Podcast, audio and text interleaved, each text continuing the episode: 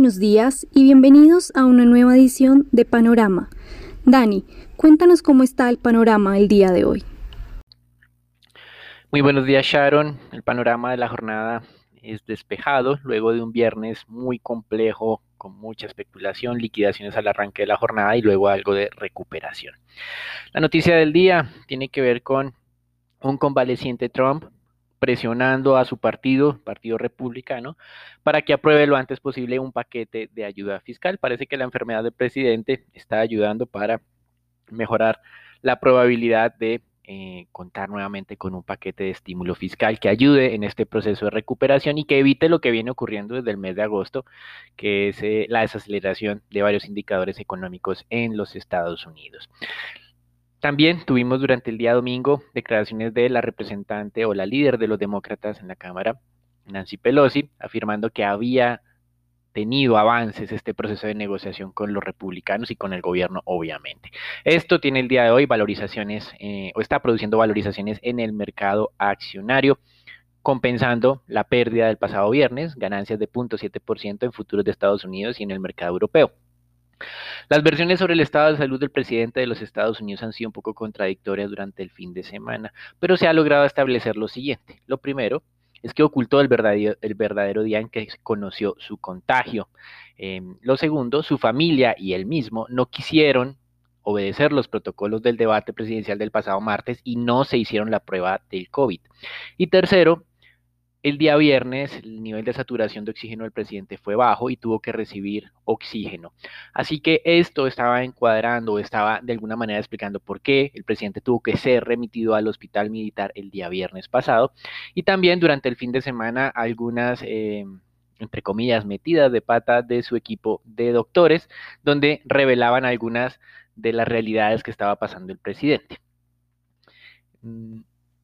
Otro de los temas que se ha a conocer es que está recibiendo tratamientos alternativos o innovadores, aún no aprobados, eh, y de alguna forma esto se hace generalmente con pacientes que tienen cierta complejidad. Por eso expertos han venido advirtiendo que el estado de salud del presidente realmente es delicado, aunque hoy los doctores esperan que hacia el cierre del día podría estar saliendo ya del hospital.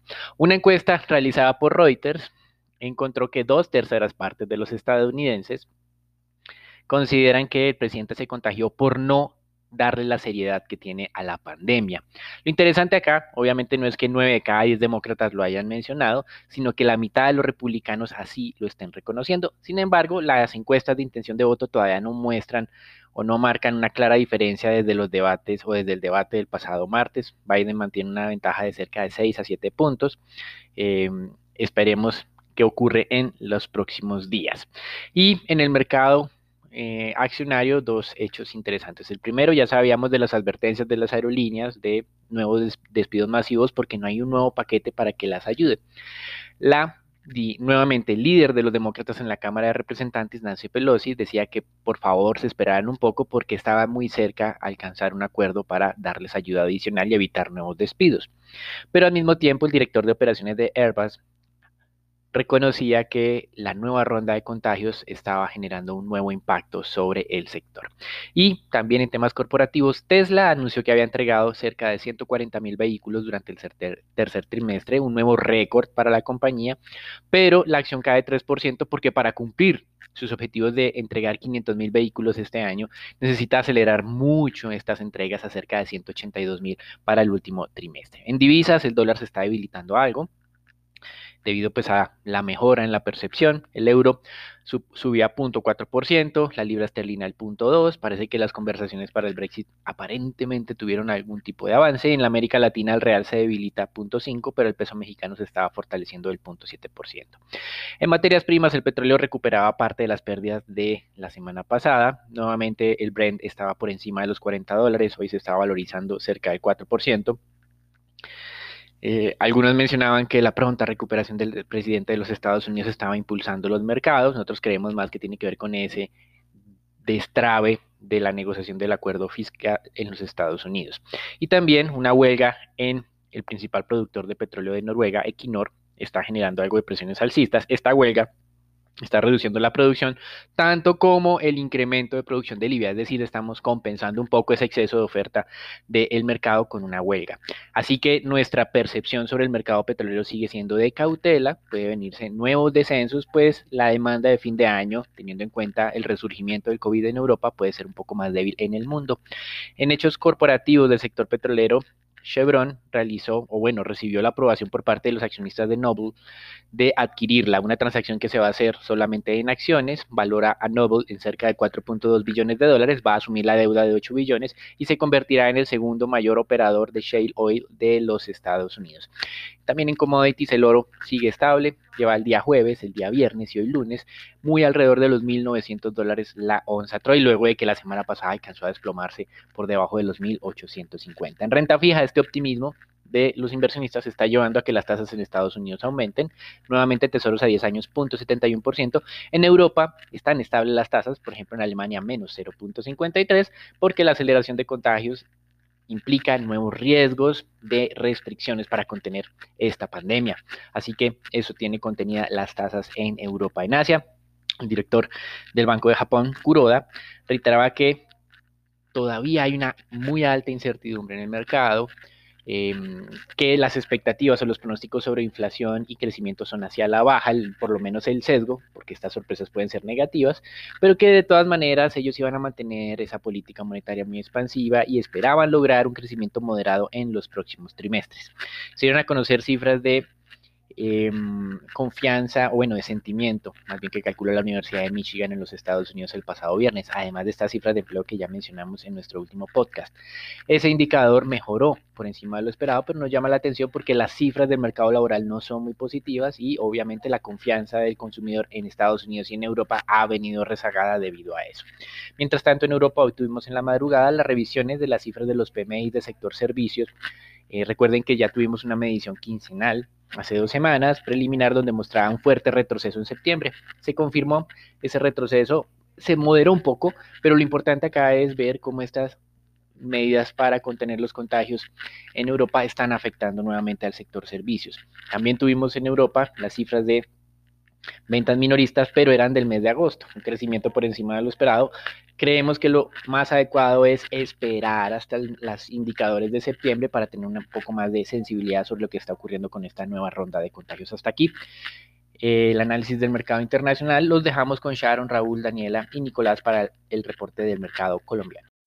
Gracias, Dani. Bueno, para Colombia, pocas noticias para la jornada. En primer lugar, la calificadora Fitch Ratings considera que el desembolso parcial de los 5.300 millones de dólares de la línea de crédito flexible que tiene con el Fondo Monetario Internacional para el apoyo presupuestario en respuesta a la pandemia de COVID-19 no afecta la credibilidad crediticia del país. Para la calificadora, este mayor cupo en la línea de crédito le hará más espacio a Colombia para afrontar posibles choques futuros, aclarando pues que este estos recursos nos están dando por un impacto en la balanza de pagos, sino pues para tener mayor espacio para responder a la crisis que ha generado la pandemia. De hecho, eh, este instrumento junto con una adecuada posición de reservas internacionales permite aumentar la confianza del mercado en la resiliencia de la economía colombiana con un marco de política económica sólido y en su capacidad de responder ante choques externos. Por otra parte, el gobierno radicó ante las comisiones económicas de la Cámara de Representantes el presupuesto del Sistema General de Regalías para el 2021 y 2022 22 por un monto de 17.3 billones de pesos, de los cuales la asignación para inversión a través de proyectos suma 16.1 billones de pesos. Las asignaciones por regiones para inversión eh, son, en primer lugar, eh, para la región Caribe con 3.6 billones de pesos, eh, seguida la región del Llano con 2.9 billones de pesos y la región del eje cafetero tendría la mayor destinación de recursos con 1. billones de pesos. Esto sería todo por las noticias de Colombia. Raúl, cuéntanos qué pasó el viernes en el mercado accionario local. Gracias, Dani. Por parte del mercado accionario local, el la jornada del día viernes eh, mostró mayores recuperaciones, eh, aunque sin embargo fue en medio de muy, una jornada de muy bajos volúmenes de negociación. Tan solo se negociaron 25 mil millones de pesos, donde la acción más negociada fue Copetrol con 13 mil millones, la más valorizada fue Celsia con un 2,8% y la más desvalorizada fue Grupo Argos con 1,5%. Para hoy el índice colombiano podría seguir ganando un poco de valor, favorecido también por estas ganancias en los mercados internacionales, aunque depende como tal de una mayor eh, recuperación de un incremento por el lado de los volúmenes. De la acción de Copetrol se ve favorecido por el rebote de los precios del crudo y recupera los 1.900 pesos, donde siguen siendo niveles atractivos de compra especulativa, aunque los niveles de incertidumbre siguen siendo altos. En el 3T20 consideramos que los resultados financieros mantengan la senda negativa, aunque la utilidad seguirá eh, en terreno positivo. Por otra parte, la acción de Celsia gana un poco de valor, pero en medio de una jornada también de muy bajos volúmenes negociados, consideramos que fundamentalmente siguen siendo niveles atractivos de compra, aunque podría corregir parte de las ganancias ante un alto bid spread. El día viernes consideramos que los resultados del 3T20 sigan siendo positivos. Bueno, Nico, cuéntanos cómo amanece el dólar el día de hoy. Buenos días, Raúl. Muchas gracias. Soy Nicolás de Francisco y vamos a hablar del dólar. Para la jornada del viernes, el volumen transado fue de 1.272 millones de dólares, un incremento del 26% con respecto a la jornada inmediatamente anterior. El precio de cierre fue de 3.872 pesos, donde el peso colombiano se devaluó 68 puntos básicos con respecto al dólar. Durante la jornada, el precio medio negociado fue de 3.880 pesos con 38 centavos, el precio mínimo de 3.860 pesos con 10 centavos y el precio máximo alcanzado superó la barrera de los 3.900, ubicándose en los 3.905 pesos con 30 centavos. Para el día de hoy, empezando semana, esperamos que el dólar tenga soportes hacia los 3.860 y 3.850 pesos y resistencias hacia los 3.890 y 3.900 pesos. Los dejo con Sharon para los temas de renta fija. Buenos días, Nico. El mercado de deuda local mantiene el comportamiento lateral y en la jornada del viernes ambas curvas se valorizaron levemente, ganando 0.8%. La curva TES tasa fija, mientras que la TES UR ganó un poco menos de 0.3 básicos. Por el lado de los 24, estos se valorizaron hasta 3.52%, de igual forma los 28 se valorizaron levemente y cerraron en 5.13%, son valorizaciones eh, cercanas a un punto básico en ambas referencias. Por el lado de deuda corporativa se negociaron 13 mil millones de pesos a través del sistema transaccional y cerca de 678 mil millones por registro. Lo más transado fue una vez más tasa fija del 22 y del 21 seguido por IPC del 22. En la jornada anterior, Odinsa colocó 280 mil millones de pesos en bonos ordinarios tasa fija a tres años, recibiendo demandas por 436 mil millones de pesos, un bit to cover de 1.56 veces y la tasa de corte fue de 5.20%. El día de hoy el mercado estará atento a la publicación del dato de inflación eh, que será revelado por el DANE en horas de la noche. Esperamos que la inflación para el mes de septiembre se eh, mantenga relativamente contenida y se ubique sobre 0.09% y continúe revisando su variación eh, anual. Eso fue todo por nuestro panorama del día de hoy. Gracias por acompañarnos y no olviden suscribirse y seguirnos en nuestras redes sociales.